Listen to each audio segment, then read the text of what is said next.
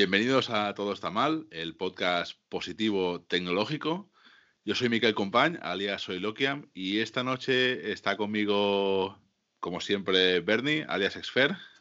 Buenas. Y ya sabéis que nuestro tercer integrante, Sergio, ahora mismo está de baja paternal y como nosotros somos de conciliar y dar derechos, le hemos dicho que se quede en casa y no haga el podcast, aunque él quería venir, pero vamos a ser legales. Y hoy hemos traído un super colaborador estrella, que es Javi Polo, alias... ¿Cuál es tu alias, Javi Polo? Doctor Slump. Doctor Slump. Fine. Y, no sé, oye, de, preséntate un poco, ¿quién eres tú? Uh, esto se me da muy mal, vamos a ver lo que, lo que se puede hacer, pero bueno, pues, eh, pues nada, yo soy Javi Polo, llevo en temas de software libre, sobre todo Linux, empecé hace 20 años o algo más a, hacer el gambas en casa con esto y pues llevo más o menos lo mismo, un poquito menos, pero unos 20 años o así trabajando de sysadmin, operations, eh, como quieras llamarlo. O sea, he pasado por muchos nombres esta cosa, siempre se cambia, que es infraestructura, que si es RE, que si no sé qué, pero al final todo va alrededor de lo mismo. Y, bueno, o sea, he estado eh, también bastante metido, sobre todo hace tiempo, en asociaciones de, software libre. De, eh, montamos la asociación Bulma en Mallorca, eh, cuando vine aquí a Barcelona montamos la asociación Badopi también de usuarios de Linux. Eh, estuve haciendo traducciones en su momento cuando había poca gente en el, meollo y tal para, para el proyecto de traducción al castellano de, bastantes manuales y historias de Linux, páginas de manual. Y bueno, al final, o sea, digamos que, que siempre me he movido bastante alrededor de lo que es Linux. He tocado otros Unix y demás, pero bueno, y, bueno, luego es eso, llevo muchos años ya trabajando eh, con esto. Empecé trabajando en la época de Infobía, cuando los modems y demás en, en ISP, he pasado por data centers, he pasado por eh, cárnicas, como todo el mundo yo creo. Eh, y bueno, hace ya tiempo que estoy metido más en, el tema de páginas web, por decirlo de alguna manera, o, empresas que al final su negocio se centra más en la web y, bueno, en los últimos años estoy bastante enfocado, bueno, enfocado no, pero viciado, diríamos, en, el tema Kubernetes, containers y todo eso. La verdad es que es, es una vuelta de tuerca que me ha gustado bastante y estoy ahí todo viciado. Muy bien, muy bien. Muy bien, es curioso, alguno pensará que hoy vamos a hablar de, de sysadmins y cosas así, pues no. ¿De qué vamos a hablar hoy, Bernie? Bueno, pues igual también hablamos de sysadmins, porque algo caerá. El tema es que, bueno, ahora mismo pues tenemos a, a Miquel, que es un señor frontend, por así decirlo. Estoy yo, que soy un señor backend. Hemos traído al señor Javi Polo, que es un señor sysadmin, así que vamos a hablar del mito del full stack, porque entre los tres hacemos uno. Más o menos. Es como, bueno, ¿qué es un full stack? ¿De dónde viene todo esto? Mm, ¿Qué nos aporta? Mm, ¿Es bueno? ¿Qué opina, señor Miquel? Pues bueno, yo no sé, empecemos a hablar primero, ¿no? ¿Qué, es un full stack? O sea, ¿cómo, ¿cómo, vemos que es un full stack? Yo, yo, por ejemplo, en mi caso, veo que un full stack es ese perfil, digamos, que tiene conocimientos o, más o menos sabe hacer las cosas suficientes para levantar cualquier tipo de proyecto. Es decir, tiene algo de backend, tiene algo de frontend, y frontend puede ser tanto frontend web como frontend mobile, como frontend aplicativo y backend puede ser cualquier cosa marciana y al final también tiene que tener algo de conocimientos de sistemas, más que nada porque eso va a correr en algún sitio, sea eso, sea un servidor, sea lo que sea, ¿no? Y veo que, es un perfil un pelín así, al final es como, ¿cómo decirlo? ¿no? Esa persona que, pero que a veces, al saber hacer de todo, no sabe hacer de nada. No sé cómo lo veis vosotros. No sé, Javi. Pues eh, a ver, eh, al final el tema este es como todo. En casa tocando cosas, siempre si quieres montar algo, como dices, tienes que tocar todos los palos. Tienes que montarte tu web server, eh, sea lo que sea. luego necesitas correr algún código ahí, luego necesitas presentarlo de alguna manera. Así que si quieres hacer algo a tu rollo, pues te lo montas tú. Cuando empiezas en, cuando una empresa es pequeña, una startup, pues digamos que es el tipo de perfil que se busca mucho, porque al final puedes eh, juntar muchos recursos en una persona y eso pues te permite ahorrar para usarlo para otras cosas o bueno, al final cuando empiezas estás empezando. Pero a la larga y cuando un proyecto madura, pues ahí es cuando se empiezan a ver las carencias de este tipo de perfil, yo creo. O sea, es, es un perfil súper interesante y de hecho, o sea, yo creo que es súper bueno que, que todos sepamos cuanto más palos mejor y cuanto más sepamos de todo, pues, pues mejor. Pero al final yo creo que la especialización, sobre todo cuando tiras hacia cosas grandes, con mucho tráfico, con que tienen que escalar en los años o que tiene que ser mantenido en mucho tiempo, o lo que sea, ahí es cuando, cuando la especialización se, se empieza a notar porque eh, cuando hay muchos problemas que tratar y siempre una solución no es la buena para todo. Y ahí en la experiencia entra cuando te has pegado mucho con algo, pues tienes un abanico de herramientas muchísimo más grande que, tocar. Entonces, o sea, bueno, yo, yo qué sé, yo creo que, que, por ahí van los palos. Es súper interesante saber de todo, pero al final, cuando dices que sabes de todo y eres autosuficiente, pues es un poquito una mentira también. O sea, porque, bueno, el que mucho abarca poco aprieta, ya se dice. Así que puedes saber de mucho, pero entonces no serás un experto en nada. Creo que es el primer refrán que se dice bien en este podcast. Ah, sí, la, verdad es que eh, tiene mucho de esto, ¿no? Me, hizo gracia el otro día el comentario que hiciste de la Javi, de la lavadora secadora. O sea, es que no, puedes, no puedes estar en, todos lados, ¿no? Entonces sí que es verdad que tú puedes, puedes conocer un poco de backend, puedes conocer eh, frontend, puedes conocer sysadmin y tal, pero al final te tienes que centrar, tienes que centrar en algo, porque es que si no, eh, es imposible que conozcas todos los frameworks de PHP, no sé, todos, sí, todos los frameworks de backend, en Java, en, en que si Go, que si conoces todos los lenguajes que se utilizan, eh, estar, estar al día completamente de todo esto, porque es que ahora te cambian la manera en que se cargan los, los packages, ahora se cambia no sé qué, y esto solo en backend, luego en frontend está igual, está que si, bueno, JS está dominando todo, pero al final pues, tienes 25 millones de, frameworks de JS y cada día eh, aparece uno nuevo. Y en sistemas pues tenemos lo mismo, cada, cada X años aparece la gran piedra filosofal que te cambia todo el paradigma, que ahora de repente todo está en la nube, ahora de repente todo es hierro, ahora te lo levantas tú on demand, es como, mm, o sea, cada, cada X tiempo necesitas renovar esto y, es muy jodido ser full stack de verdad. O sea, la parte del full, yo creo que ahí estamos, estamos bastante, bastante atrás. Entonces, es un perfil que puede existir, pero realmente es, no es cierto del todo, no eres nunca full. Claro, pero es curioso, pero al final sí que a veces, por ejemplo, yo con mi experiencia más de frontend, te das cuenta que utilizando según qué tecnologías, y en este caso vamos a hablar de JavaScript, Node y estas cosas, puedes llegar a hacer aplicaciones muy grandes siendo solo frontend, entre comillas.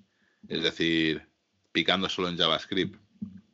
Y aquí lo que viene a ser y aquí igual es el, momento este polémico, es decir, tú puedes utilizar JavaScript en el front, puedes utilizar JavaScript en el back, y muchas veces tú cuando levantas un proyecto de JavaScript con, con Express, con cualquier otra historia, eso es tu propio server. Es decir, eso lo acabas corriendo en alguna máquina, puede ser Hierro, puede ser Amazon, puede ser cualquier cosa que se os imagine, algo serverless, alguna cosa así. Y llega un momento que, por ejemplo, sí que hay tecnologías, a lo que vengo a decir, que son más proclives a hacer el full stack. Es decir, está claro que cuando tú haces PHP, hacer un PHP y mm, solo PHP no vas a llegar a ser, no vas a llegar a hacer una aplicación entera. Bueno, sí, vas a devolver HTML, pues eso lo puedes hacer sin problema, pero no sé si me explico. Es decir, que hay, que hay maneras de hacer o tecnologías que, que hace que seas más proclive a ser full stack. Bueno, al final, o sea, Sí, sí, dime, dime. Perdona que te, interrumpí ahí, pero bueno, al final es la herramienta. Una cosa es la herramienta que usas y luego otra cosa son los problemas que te vas a encontrar por el camino y cómo los resuelves. Y ahí es donde estriba la gran diferencia. O sea, no es lo mismo atacar bases de datos, tener que optimizar cómo tirar las cosas por detrás o lo que sea, que la capa de presentación, creo yo. O sea, yo la verdad es que del tema front es de lo que estoy más alejado y, ahí tú, tú, sabrás decir más, pero o sea, a mí me, me da la impresión que no es lo mismo usar una herramienta para todo, que puede servir, que no luego sea la manera en cómo usas esa herramienta y cómo enfrentar los problemas. No, eso, a ver, eso por supuesto. Es decir, está claro que, que, no es lo mismo ejecutar código en el browser que después lo que decías tú, es decir, pelearte con un backend, con una base de datos, con un clúster, como optimizar queries, como... O sea, estas son las 20.000 cosas que tienes el... Que está claro que un tío de frontend puro no te va a saber hacer eso, ¿no? Pero al final muchas veces eh, la, propia necesidad del full stack es propia necesidad de la empresa. Es decir, cuando tienes una startup, una empresa pequeña, no puedes permitirte el lujo de tener un backend que solo sea pique backend o un frontend que solo pique frontend. O sea, casi te sale más a cuenta tener a dos personas que piquen todos los palos. Sí, sí, sí. Incluso, incluso eso, ¿no? Y, a veces sí que te pasa, o al menos la sensación que me da, es que muchas veces cuando crece esta, eh, esta empresa, eh, eh, queda como raro decirlo, pero este perfil full stack es como raro. Es decir, es como que molesta en cierta manera. Es decir, yo soy el full stack que monta esta aplicación, pero ahora, claro, crezco, pillo a un tío que sea backend o una persona que sea backend y me está diciendo, no, esto lo estoy haciendo bien. Entonces, a veces como, como ese griñolamiento, ¿no? ¿No queréis vosotros? Sí que está esa, esa, esa, figura, tiene que crecer con la empresa. Es decir, si tú tienes una, una empresa pequeña o, yo qué sé, pues tienes una, una, startup, al final son dos, tres personas, sí que necesitas cubrir todos los palos. Y, y al final, si tienes una persona de front, una de backend y una de sistemas, pues cada uno lo va a hacer a su manera y al final esto, esto es fiesta. Entonces, si tienes dos, tres personas que controlan un poco de todos los palos, al menos puede haber discusión, puede haber, eh, puede haber un poco de feedback, puede haber este tipo de cosas que hacen que, esas personas puedan ir creciendo también, que puedan ir aprendiendo entre ellos, que haya ese, ese pique, ¿no? Ese, ese pique sano de, decir, bueno, pues oye, pues hemos llegado hasta aquí, podemos mejorarlo, le podemos tal. Pero eso cuando hay una sola persona, al final es un, un, One Man Army Project y, no suele salir bien. Entonces, si esas personas o, persona no evoluciona con el proyecto, el proyecto va creciendo y, la persona se estanca en sus conocimientos de, cualquiera de las ramas, que, viene a ser lo normal, porque al principio, si quieres controlar de estos tres palos, eh, tienes un, alcance, lo, que decía Javi, estás ahí eh, apretando, pero, pero no puedes apretar más. Al final, cuando toda esa aplicación crece y crece y crece, mm, al final las manos no te llegan. Necesitas más gente y necesitas eh, especificar y necesitas dejarte generalizaciones. Al final acabas metiéndote en, metiéndote en una de las tres y eligiendo, porque puedes conocer de los tres y tiene mucho sentido que si tú sabes que tú programes en backend conociendo cuáles son las limitaciones de sistemas que tienes, conociendo las limitaciones de front que va a haber porque utilizamos tal framework, utilizamos tal cosa, pero en realidad no conoces a fondo las tripas del framework de JS que estamos usando y, no conoces a, fondo cómo Kubernetes está haciendo todas las cosas por detrás, porque para eso ya tienes gente que es especialista en esto, que al final conocerá por encima un poquito lo que tú estás haciendo en backend y, su parte, Yo en, en, mi caso, o sea, puedo hablar más de la parte de la integración, digamos, sistemas desarrollo, y me he encontrado con algunos proyectos que, en los que he entrado después y demás y al principio pues eso, había un full stack todo que hacía todo, lo hacía más o menos bien, pero cuando coges lo que ha hecho, el trabajo que ha hecho porque necesitas, la empresa está creciendo, tiene muchas más visitas, tiene mucho más tráfico, que la cosa va bien y entonces tienes que escalar hacia arriba, tienes que necesitas un equipo también de gente que mantenga y entonces ahí es cuando te das cuenta de que ciertas cosas se pueden hacer a pequeña escala bien, pero si las tienes que mantener, si las tienes que, escalar, que, montar en alta disponibilidad, o lo que sea, y es cuando, eh, si no lo planteas bien desde un principio, pues luego te encuentras un montón de escollos para poder adaptar la aplicación y la infraestructura hacia algo que sea escalable. Y, o sea, ahí es cuando siempre, yo creo que en todos los proyectos siempre hay este punto de cuando ya has pasado el punto inicial y la cosa empieza a ir bien y dices, bueno, ahora hay que pararse eh, y reorganizar esto. Y el problema es cuando la gente se da cuenta de que hay que hacerlo y cuanto más tarde te des cuenta, más cipostio tienes. Al final más, más pollo tienes y más difícil será acabar de, integrar la cosa bien, que luego al final normalmente se acaba haciendo, pero se acaba haciendo a base de cambiar muchas cosas, a base de rebuscar muchas cosas y yo que sé, al final... Eh, pues las buenas prácticas que pueda tener yo con sistemas seguramente no las tendrá Miquel y las buenas prácticas que pueda tener Miquel programando yo seguramente te puedo hacer algo que haga cuatro cosas y será una guarrada que te cagas, que luego no se podrá tocar o cambiar o lo que sea y ahí es donde, donde entra la, experiencia, yo creo. Es curioso porque esto que dices de que en algún momento tiene que haber una persona que, bueno, que diga esto, ¿no? Que, que tal. Muchas veces, o al menos por la experiencia que tengo, en, mucha empresa, mucha startup, lo que pasa es que este primer full stack developer que hay, si lo hace más o menos bien, acaba siendo el primer CTO de la empresa. Y, y es como, como el, a veces el primer impedimento para hacer estos cambios también. Es decir, a veces me da la sensación que al igual que, el, que lo que hablábamos antes con Bernie, ¿no? que el full stack ha de aprender y ha de no especializarte, pero, pero sí, digamos, evolucionar con la empresa, muchas veces me da también la sensación que, también es el CTO, entre comillas, o el, no digamos el CTO como título, sino el responsable técnico de, la propia empresa, tiene que evolucionar también. Es decir, no es lo mismo una empresa con eso, con cuatro o cinco full stack developers, que una empresa con gente de back, gente de front, gente muy especializada, eh, requerimientos de, escala, de escalabilidad. O sea, al final creo que muchas veces se ha de evolucionar en este sentido también. Y, curiosamente, al final te acaba dando la sensación de que no exige exista la evolución, sino lo que hay es una defenestración del que hay y ponemos a otro. Con el consecuente de todo está mal, todo lo que habéis hecho, todo está mal, como el podcast, ¿no? Eso es un Pero todo lo que habéis hecho hasta ahora no vale para nada, hay que reescribir, hay que hacer 20.000 cosas, ¿no? Y a veces, a veces creo que se tenía que acompañar un pelín más y hacer que, que la gente fuese más consciente de, oye, tú das de evolucionar, en vez de, que la evolución sea base de muerte y, que venga otro. Ya. Hombre, yo, creo que, ese, ese, paso lo hemos vivido todos en el sentido de darte cuenta de lo que estabas haciendo, cómo estabas haciendo las cosas, pues en verdad está mal. O sea, y al final, pues igual te, te tiras unos años o te tiras un tiempo hasta que te das cuenta de que tu manera de hacer las cosas, pues no escala bien. ¿Eso cómo te das cuenta? Pues a hostias. Pero si viene alguien de fuera a decírtelo, no es lo mismo, no lo has aprendido tú, ¿sabes? O sea, supongo que por ahí van un poco los tiros también en la gente, alguna gente que es reticente de decir, no, no, pero si esto está funcionando de puta madre, hasta ahora iba, iba bien, ahora no va bien, pues por algo, arréglalo. Pero. Ya, ha llegado el punto en que esto ya no, no escala. Entonces, igual sí que parte del mito del full stack es eh, la evolución, es eso, la, cómo evolucionamos una empresa, cómo hacemos crecer una empresa con la gente dentro. Porque, claro, una empresa puede crecer de maneras descontroladas y, acabar con 200 developers ahí y tal, pero ¿cómo haces que, eh, digamos, que la cultura de la empresa funcione?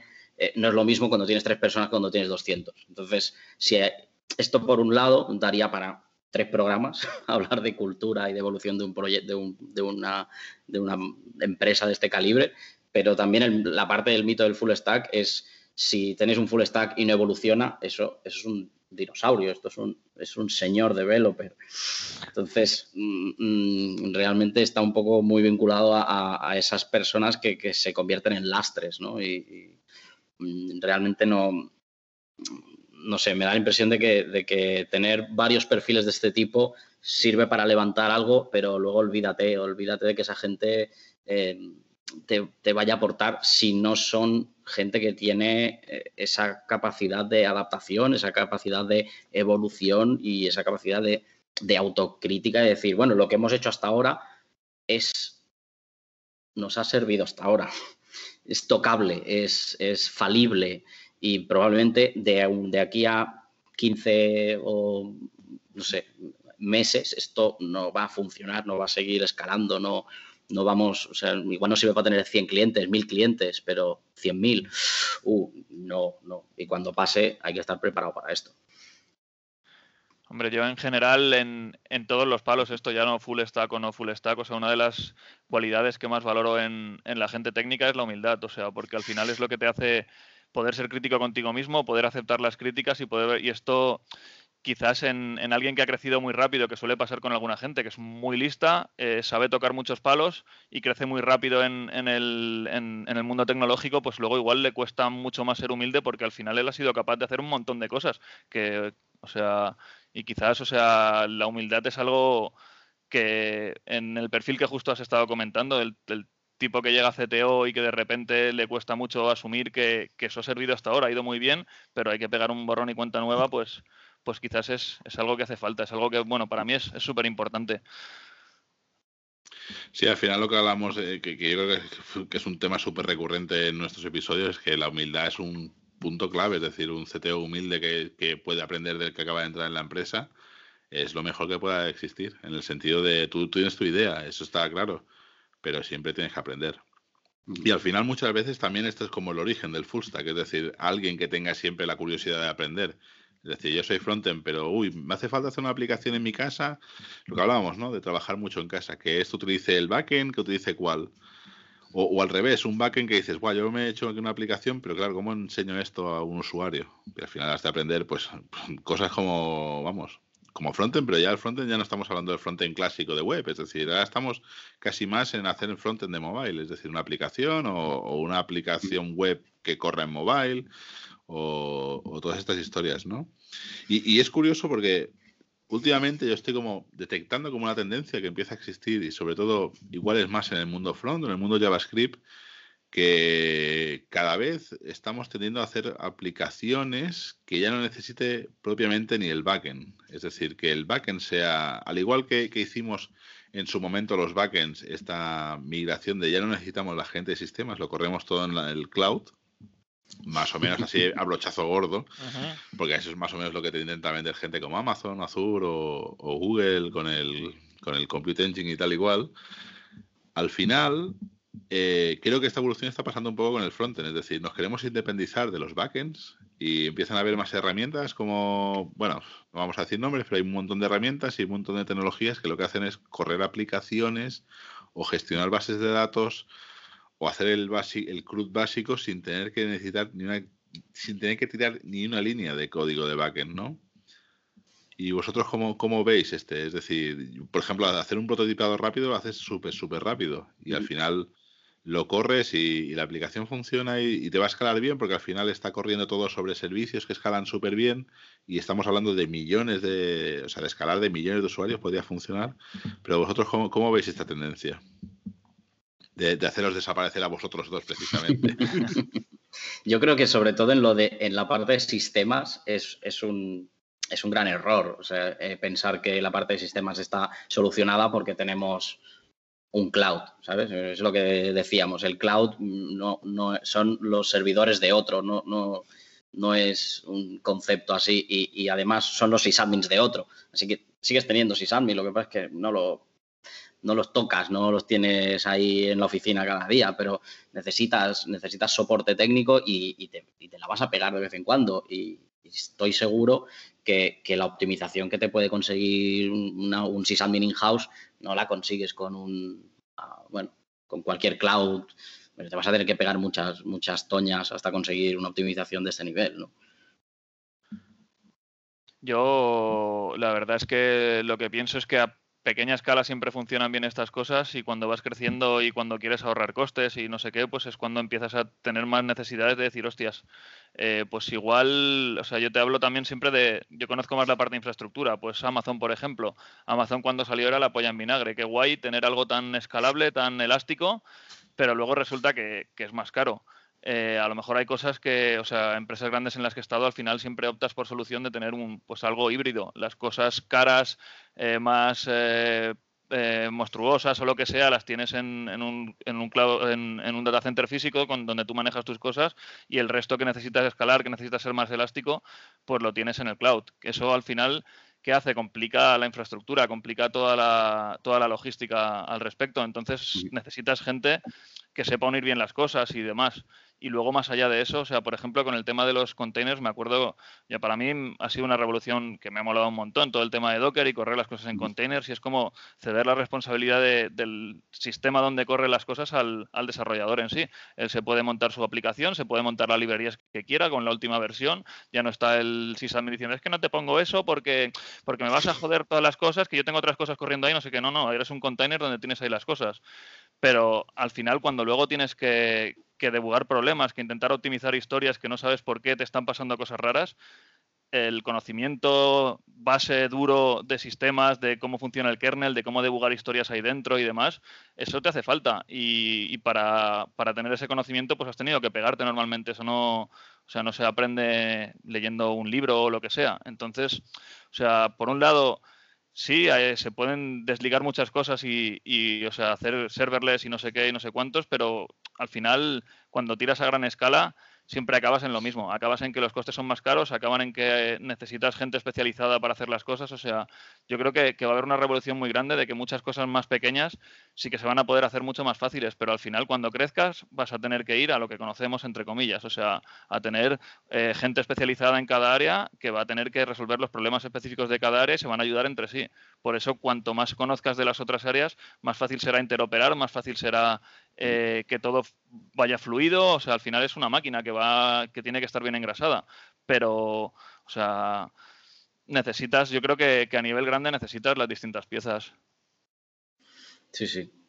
Bueno, no sé, a mí me, interesa, cortando un poquito el, tema, porque creo que ya por aquí no vamos a sacar mucho, me interesa sobre todo la, la parte de, yo ahora salgo al mercado laboral y me encuentro con el, mito del full stack está en todos lados. Es como, eh, bueno, las recruiters buscando eh, el, hombre orquesta o la persona orquesta. Buscando a alguien que te toque estos palos de backend, esto, esto, esto, pero así a gran escala, pero además también de frontend y además de sistemas y además metemos, pues eso, el concepto de DevOps y, también eh, el tema de Agile a mí me, interesa porque al final hay, hay parte de, Scrum que implica que tú también tienes que conocer todo este, eh, ser, ¿no? ser parte del Agile y por lo tanto también hay, hay como una cuarta pata ahí de, del full stack, ¿no? que, es, que es meterte también en, en todo el tema de, del Agilement. Entonces, yo quiero, quiero ver qué implicaciones tiene esto cuando eres junior, senior, whatever, buscando trabajo y lo que te encuentras eh, es, eso, es, que buscan a la persona orquesta que te lo haga todo. Yo aquí no, sé qué deciros, porque, a ver, yo por ejemplo sí que, sí que en este sentido he estado en, procesos de, de selección eh, y, no, y no siendo seleccionado, sino siendo seleccionador, y he buscado este perfil. Porque al final es eso, es una empresa pequeña y, oye, el presupuesto es podemos contratar a una, dos personas. Y es lo que haces, es decir, no te queda otra. Pero también, y, y, aquí es un poco curioso porque es un poco también como, como la historia de mi vida. Es decir, yo en mi actual empresa entré como backend, pero un backend con, con conocimientos de frontend, es decir, ya un full stack, más o menos. Y, llegó un momento que dije, estoy hasta, bueno, me cansé de PHP y ya no quería ser más backend, me enfadé conmigo mismo y dejé de respirar, como el que dice. Y entonces me hice frontend y por unas cuestiones de la vida, la empresa me ha vuelto a pedir, o no, más que vuelto a pedir es, he vuelto a ser full stack otra vez. Y un full stack ya, ya vamos, ya el full stack que te caga. Es decir, yo ahora, yo ahora mismo estoy haciendo producto, diseño, frontend, backend y, y, de vez en cuando sistemas. Gracias a Dios tengo a Javi que me echa una mano, pero, pero vamos. O sea, que, ya es como, yo ya soy el full stack total, ¿no? Lo que decías tú, es decir, encima, encima, encima también con conocimientos de Scrum, de, de planificación, de cosas así. Somos un equipo pequeño en este caso, pero es lo que te digo, es decir, vamos, es un poco recruiters de Barcelona. Aquí tenéis un full stack de verdad. Muy bien, muy bien. Y no, me interesa. tienes abuela, ¿eh? Tirándote flores eres único. Yo también soy florista, ¿qué, lo voy a hacer? No, pero es un poco eso. Y es decir, está claro que, que, que incluso mi, mi, empresa, que en este caso es una empresa grande, bueno, grande, bueno, ah, no tiene un tamaño, digamos, mediana, mediana tirando a grande, eh, ha, acabado requiriendo. ¿eh? La empresa es grande, pero el equipo es pequeño. Sí, el equipo es pequeño, exacto, sí. Pero bueno, lo que te digo, es, es una empresa que ha acabado, por cuestiones organizativas o cuestiones de la vida, ha acabado requiriendo eh, esta figura más de, del full stack. Mientras en, otros equipos de, mi empresa sí que hay más la especialización de frontend, backend, QA, eh, sistemas, lo que sea, ¿no? Bueno, el mío, el mío es un equipo especial. Algún día hablaremos, ¿no? De los equipos guerrilla y estas cosillas. entonces, ¿creéis que, esto de que, el, de que el mundo esté lleno de recruiters buscando full stacks es porque hay muchas empresas pequeñas empezando, muchas startups levantando cosas con equipos pequeños y, simplemente se está, se está buscando este tipo de perfil en plan, bueno, pues me interesa mucho más tener personas que controlen todos los palos que gente muy especialista. Yo creo que es posiblemente, yo creo que lo dicta un poco el tamaño de la empresa y, los requerimientos. Es decir, la empresa grande se puede permitir el lujo de, pillar especialización, empresa pequeña o mediana, pues intentar lo otro. Y al final es también un poco en, lo que hablábamos antes, es decir, aunque seas frontend o que seas un, un muy bueno, también tienes que saber cosas de, del otro lado. Es decir, uh de saber frontend, de saber sistemas, de saber. Ha de tener un poco de conocimiento de todo y tener un poder muy claro en un sitio, creo yo. Y es un poco también lo que te da un poco la senioridad. Es decir, cuando te has peleado en 20.000 batallas, acabas sabiendo un poquito de todo, aunque tu potencia clara esté siempre en un lado o, algo así. Me interesa también la parte Javi, eh, de, bueno, yo conozco desde la parte de backend, frontend y tal, pero desde sistemas, ¿esto no lo veis como una intrusión un poco de, bueno, peleaos entre vosotros, backend, frontend, muy bien, ¿vale? Si queréis hacer unas cosas y otras, pero que llegue gente que, que se ha peleado con backend, con de repente pasa frontend, ahora de repente aprenden sistemas y, y vienen un poco no sé, con ese conocimiento que está poco madurado a lo mejor o que no conocen tal y que empiezan a trastear, como he hecho yo con Docker en las empresas que he ido pasando. Y claro, luego eso, mm, como ese container caiga en manos de un sysadmin, va a decir, ay Dios mío, ay Dios mío lo que, está, lo que están haciendo aquí. Y es un poco, mm, ¿tú no lo ves esto como se están metiendo en nuestro terreno? Más que eso, o sea, no, yo no, lo veo así. Lo que veo es, antes, o sea, hubo un momento que sí que parecía que, o sea, cuando pegó mucho hype de todo el cloud y demás, sí que la verdad es que parecía bastante claro que la gente se iba a poder hacer las cosas, digamos, más de sistemas y tal a su rollo y que, y que sistemas iba a quedar muy para solo lo muy grande o algo así, o irte a currar a Amazon y poco más. Pero a medida que va pasando el tiempo, o sea, al final eh, hace falta, o sea, la gente necesita madurar los conocimientos y, es, lo que al final parezco que estoy siempre dando vueltas sobre lo mismo, pero, pero no es lo mismo hacer algo y que funcione que hacer algo que luego se pueda escalar, que luego se pueda mantener bien, que luego pueda trabajar un equipo con ello y demás. Y yo creo que ahí es donde, donde está el corte, o sea, donde alguien se tiene que, te, das cuenta y dices, hostias, es que igual eh, hago cosas que funcionan, pero pero no doy la talla como para decir, hostias, eh, en verdad soy autosuficiente y estoy haciendo esto de puta madre. Y llega un punto que te das cuenta porque las cosas te empiezan a costar y demás. y, ahí, o sea, quizás es, es cuando una empresa se da cuenta de que quizás no necesita un full stack, necesita algo más. ¿Por qué? Porque supongo que tarde o temprano todas las empresas acaban lidiando con legacy y, o sea, yo estaba en empresas que la bola de legacy era tan grande que al final eh, aquello no había Dios que lo mantuviera. Y lo que pasaba es que todo el equipo entero decía, tomar por saco, yo no quiero, no quiero más con esto y se iba. Y cuando se iban dos equipos seguidos, pues la empresa cogía y decía, hostias, en verdad tengo un problema muy grande, vamos a pillar a alguien aquí que sepa coger y sacarme de este meollo. Y luego de ahí para adelante, pues igual ya no buscaba eh, ese perfil tan, tan full stack, tan polivalente, sino que buscaba gente que, supiera más de, o sea, de, su, de su terreno, como quien dice, pero o sea, yo creo que al final es un tema de madurez o de empresa o de, todo en general. O sea, quizás llegará un momento en que sí, que todo será tan, tan fácil y tan, y tan fácil de montar que simplemente tú picarás tu código y aquello mágicamente funcionará de puta madre, escalará solo y demás. Pero yo creo que estamos bastante lejos de eso. Y, y aunque parecía que sí que íbamos para allá, o sea, los últimos años lo único que han hecho es confirmar que, para mí, que no, que estamos muy lejos de ahí. O sea, muy lejos de ahí. Bueno, es, básicamente lo que la, historia de todo este capítulo es, no es lo mismo montar un MVP que pensar en el long term, básicamente. Sí, sí, sí. Tal cual. Bueno, y no sé, ¿cómo, cómo luchamos contra esto? ¿Qué quiere decir? Haciendo bien las cosas al final. al final son ganas de hacer bien las cosas y acaba cayendo por su propio peso muchas cosas. O sea, al final te vas a dar dos veces contra la misma piedra y la tercera te vas a, te vas a dar cuenta de que así no vas, yo creo. ¿eh?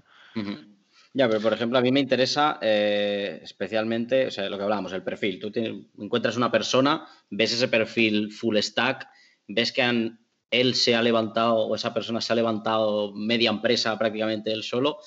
¿Y cómo, cómo trabajas con esta persona? ¿Cómo, ¿Cómo llegas a un equipo que hay dos, tres personas de este calibre y cómo consigues que, se den cuenta ¿no? de, que, se han, entrado en una bola de legacy, que han entrado en un momento en que no pueden, no pueden, o sea, no pueden avanzar sin evolucionar, que, deberían que deberían especializarse o que deberían, mm, digamos, cerrar un poco esos flancos, ¿no? De, no, no, ir a por todo, sino poquito hacia donde están atacando ellos.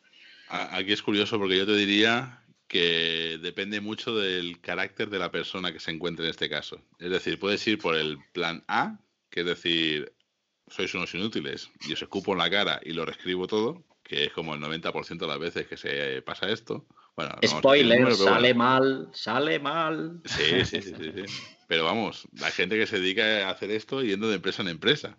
Y cuando han acabado de hacer su mierda se van y entonces viene otro y esto es una mierda, lo vamos a escribir y Vamos, un clásico, yo creo que. Son los Rockstar. Exacto, exacto. Sí, sí, sí. Pero yo creo que muchas veces se, hace a base de, de, favorecer el training, el mentorazgo. Es decir, tú sí sabes mucho de frontend y el equipo va un poco cojo, pues ¿por qué no haces un training y les enseñas cosas? Porque igual a base del training lo que van a ver es decir, hombre, es que hay otra manera, hay otro camino, hay otro, otra técnica, esto es mucho mejor, esto es mucho tal. Entonces, también depende un poco de, la, de la, actitud de, los miembros ya existentes de, esta, de estos full stacks que ya habían. Es decir, si ellos quieren evolucionar, perfecto, el training les funcionará, aprenderán cosas, evolucionarán. Si ellos no quieren evolucionar, ya puedes hacer training, ya puedes hacer lo que quieras, que vas a acabar con el método A. No hay nada que hacer. Todos a la calle y, y volvemos a hacer lo que sea, o cogemos esto y lo refactorizamos o, lo que sea. Pero siempre, a ver, yo creo que la opción correcta, al menos lo que yo veo, es eso, training, mentorazgo y paciencia. No, no vamos, no se cambian las cosas en un día, está claro. Yo creo que la, paciencia es una muy importante porque muchas de estas cosas, digamos que no se ven en el día a día, se ven un poco a la larga. Cuando de aquí dos meses resulta que no puedes hacer no sé qué, porque tal decisión que has tomado en el pasado te la estás encontrando y es un blocker que te cagas. Y esto, o sea, tú no puedes coger a alguien y decirle, estás haciendo esto mal porque esto, porque se lo puedes explicar, pero no lo va a ver. A ver, yo me veo reflejado en eso. Yo me acuerdo cuando, cuando hacía mis cosas al principio, un montón de historias y no sé qué, me decía, no, las buenas prácticas para hacer esto es esto. Yo miraba así raro, digo, esto es una gilipollez, esto es un follón que te cagas y al final yo lo puedo hacer así y funciona. Sí, sí, pero te la das una vez, te la das otra vez y hostia, igual el tío aquel pues sí que tenía, era más listo de lo que parecía, ¿sabes? Y, al final, o sea, eh, tienes que tener paciencia porque requiere, requiere tiempo y requiere tiempo no solo para poder explicar las cosas, sino para ver el porqué, porque muchas de estas cosas es el entender el porqué, el porqué de las cosas, que, muchas veces no es obvio, o sea... Mm, sí, sí, muchas veces la parte, la parte importante cuando, no cuando intentas hacer entender algo, sino cuando intentas ah, que, esa persona... Ah, saque su propia conclusión, porque muchas veces tú puedes tener tu propia idea, pero a lo mejor es como, no, no, lo interesante es que, que, plantes esa semilla de duda y que esa persona entienda que puede encontrar una solución mejor, ¿no? Y, yo creo que esa parte es, es, realmente complicada y me gustaría, me gustaría un día traer a alguien que se haya peleado con, con mentoring y todo esto para que nos explique chicha de cómo hacer estas cosas porque me, me interesa mucho me interesa mucho que, se puede llegar a hacer. Bueno, oye, ya sabemos un tema más, ¿no? Para próximos episodios. Será que no tenemos temas, lo que no tenemos son gente que colabore. Bueno, pues oye, si hay algún mentor por ahí que se dedica a hacer estas cosas y nos quiere venir a mentorear eh. y hablar del tema, aquí estamos. Al, al aire le digo, por si a alguien le interesa. Sí, sí, a, las ondas. Bueno, a las ondas no, que esto va por wifi. Bueno, sí, wifi son ondas. A ver tú. bueno, yo creo que lo podemos ir matando aquí, ¿eh? que ya después de esto. sí, de esto ya bajón. Bajón total. muy bien. Muy bien, muy bien. Pues nada. Pues nada, oye, ya sabéis que como en todos los episodios, ahora toca hablar de mi libro y hacer mi super sección. Ya está el tío ahí. Venga, dale, dale. exacto, el dato de mierda. Y hoy la verdad es que, bueno, es un dato de mierda, igual no muy tecnológico, pero bueno, si no lo sabéis, esta semana que se graba, y imagino que la semana que viene lo publicamos, con lo cual hace dos semanas, murió el, bueno, el actor este, Rutger Hauer, conocido para todos como el replicante de Blade Runner, el Roy Batty, se llamaba el, el personaje. Y, no sé, le quería hacer un pequeño homenaje. Al final, creo que hay mucha gente que está trabajando en IT le encanta la ciencia ficción y Blade Runner es como una de las grandes obras o las grandes películas de ciencia ficción. Y hoy vamos a hablar de pequeñas curiosidades de, de Blade Runner, si os parece. Dígale. Entonces, por ejemplo, una, una, una, de las curiosidades que a mí me dejó el vamos, me quedé muy loco, es que Blade Runner, como, como más o menos la gente sabe, es una más o menos una adaptación libre, algo así de una, de una novela de Philip K. Dick, que se llama algo como Sueñan los androides con ovejas eléctricas o algo así. Pero en el fondo la, la película, si la veis, si habéis leído la novela, tiene algo que ver, pero no tiene mucho que ver. Es como, bueno, una adaptación libre le llaman, ¿no? De refilo. es que cuando Ridley Scott, que es el director de la película, eh, quiso adaptar esta película, se dio cuenta que, el nombre este Sueñan con las ovejas no es muy. no es muy. Vamos, que no tiene mucho comercial. Entonces encontró el nombre de otro libro que se llamaba Blade Runner, una película, y escrito por el señor William Burroughs, que era, bueno, también este se merece un, podcast aparte porque dejarlo correr, el hombre tenía, tenía tela, y lo que hizo es pagarle un pastón simplemente para utilizar el título de la película, el título del libro, Blade Runner, ya está, fin. Sí, a ver, que el libro es un poco también, es una película, es un libro así como sombrío y así utópico o distópico en cierta manera y todas estas cosas, ¿no? Pero no tiene, vamos, nada, nada que ver. Con lo cual, Blade Runner, la película está basada en dos libros y en el fondo no está basada en ninguno. Es así como, como muy guay.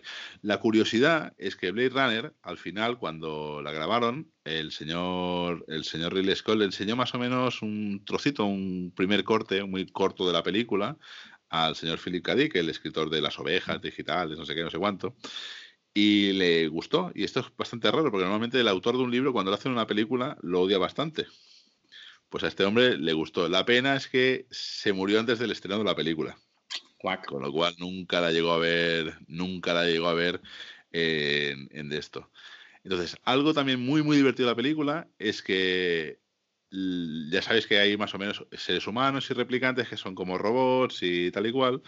Los seres humanos se llaman por eh, normalmente por apellido o nombre y apellido, pero los replicantes solo tienen nombre. Es una de las cosas así curiosas. Otra cosa curiosa, hay siete versiones de la película. Solo. Así.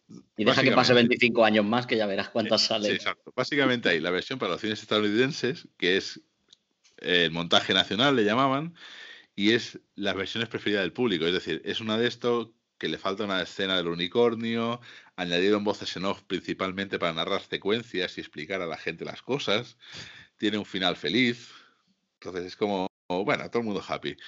Después el, hay el montaje internacional, que es lo que vimos en Europa, básicamente, que es lo mismo, pero con más violencia gráfica, o sea, más hostias y más sangre. Hay la versión para televisión, que es lo mismo, pero censurando todos los contenidos ofensivos. Después hay más o menos dos versiones de, trabajo que se mostraron simplemente a lo típico que hacen las películas, que hacen un preestreno para la audiencia y tal y cual y algún festival de cine.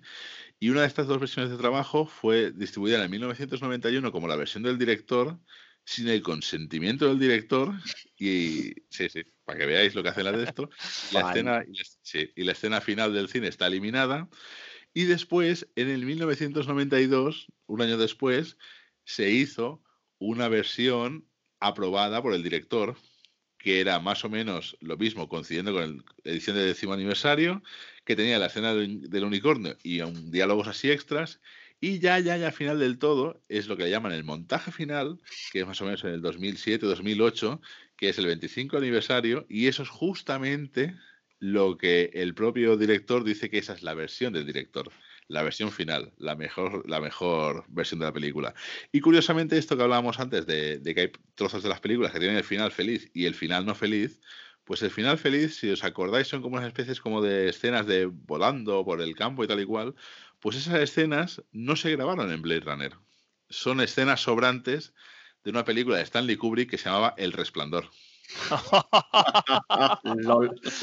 Exacto. O sea, lo que hizo es que más o menos el Ridley Scott le dejó le cedió las, las o sea, le cedieron las, las, escenas a Ridley Scott para hacer este final alternativo que no tenía grabado.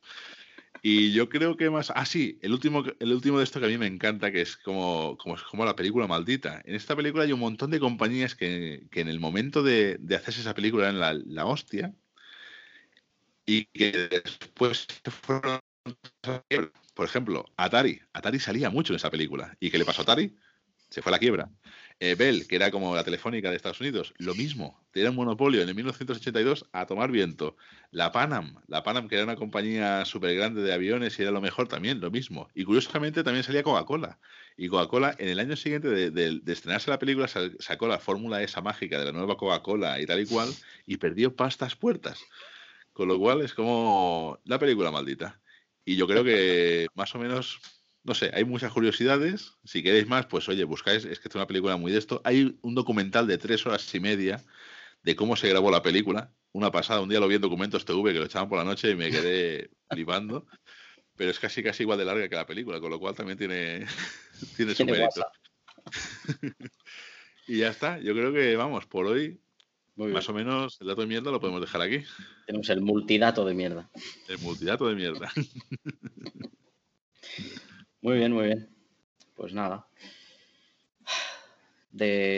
teníamos, eh, hicimos, para, sacar el tema de, este mes, hicimos una encuesta, el, bot hizo una encuesta en Twitter, por lo visto, pues ganó el mito del full stack, empatadita con calidad del software, que supongo que será un tema que podemos hablar en el próximo mes, ¿podría ser? Podría ser, aunque yo calidad de software, ¿eso, eso qué es? No sé, por eso igual habría que traer a alguien que sepa de, estas cosas. Exacto. ¿Quién es La utopía, y, la, utopía existe para caminar hacia ella. ¡Pam! ya está, yo, creo que hay, que dejarlo así. Lo podemos dejar aquí ya, muy bien. No digamos nada más. Pues nada, Javi, un gusto tenerte por aquí. A vosotros. Ha sido muy divertido. Sí, repite cuando quieras. Cuando me aceptéis, cuando me aceptéis. Luego lo veréis y ya, veréis que diréis, hostia, este tío es muy eh. pesado. A la, cola, a la cola que tenemos colaboradores para aburrir, ¿eh? Uf. Sí, sí, sí, sí. Bueno, lo dicho, yo creo que el, bot podría hacer públicamente un buscamos amigos, buscamos colaboradores. Estoy seguro, Seguro que, que, que tiene ideas. Ahora es verano, ahora sales un poco por las ramblas y tal y seguro que encuentras peña. Sí, sí, sí, sí, sí. Pues nada, señores, oye, nos vemos, nos emplazamos ya para el siguiente episodio y ya está, ha sido un placer pasar el ratito con vosotros. Espero que, a los oyentes les guste lo que hemos hecho hoy. Y ya está, nada más que decir. Muy bien, hasta la próxima. Venga, hasta luego. Aupa.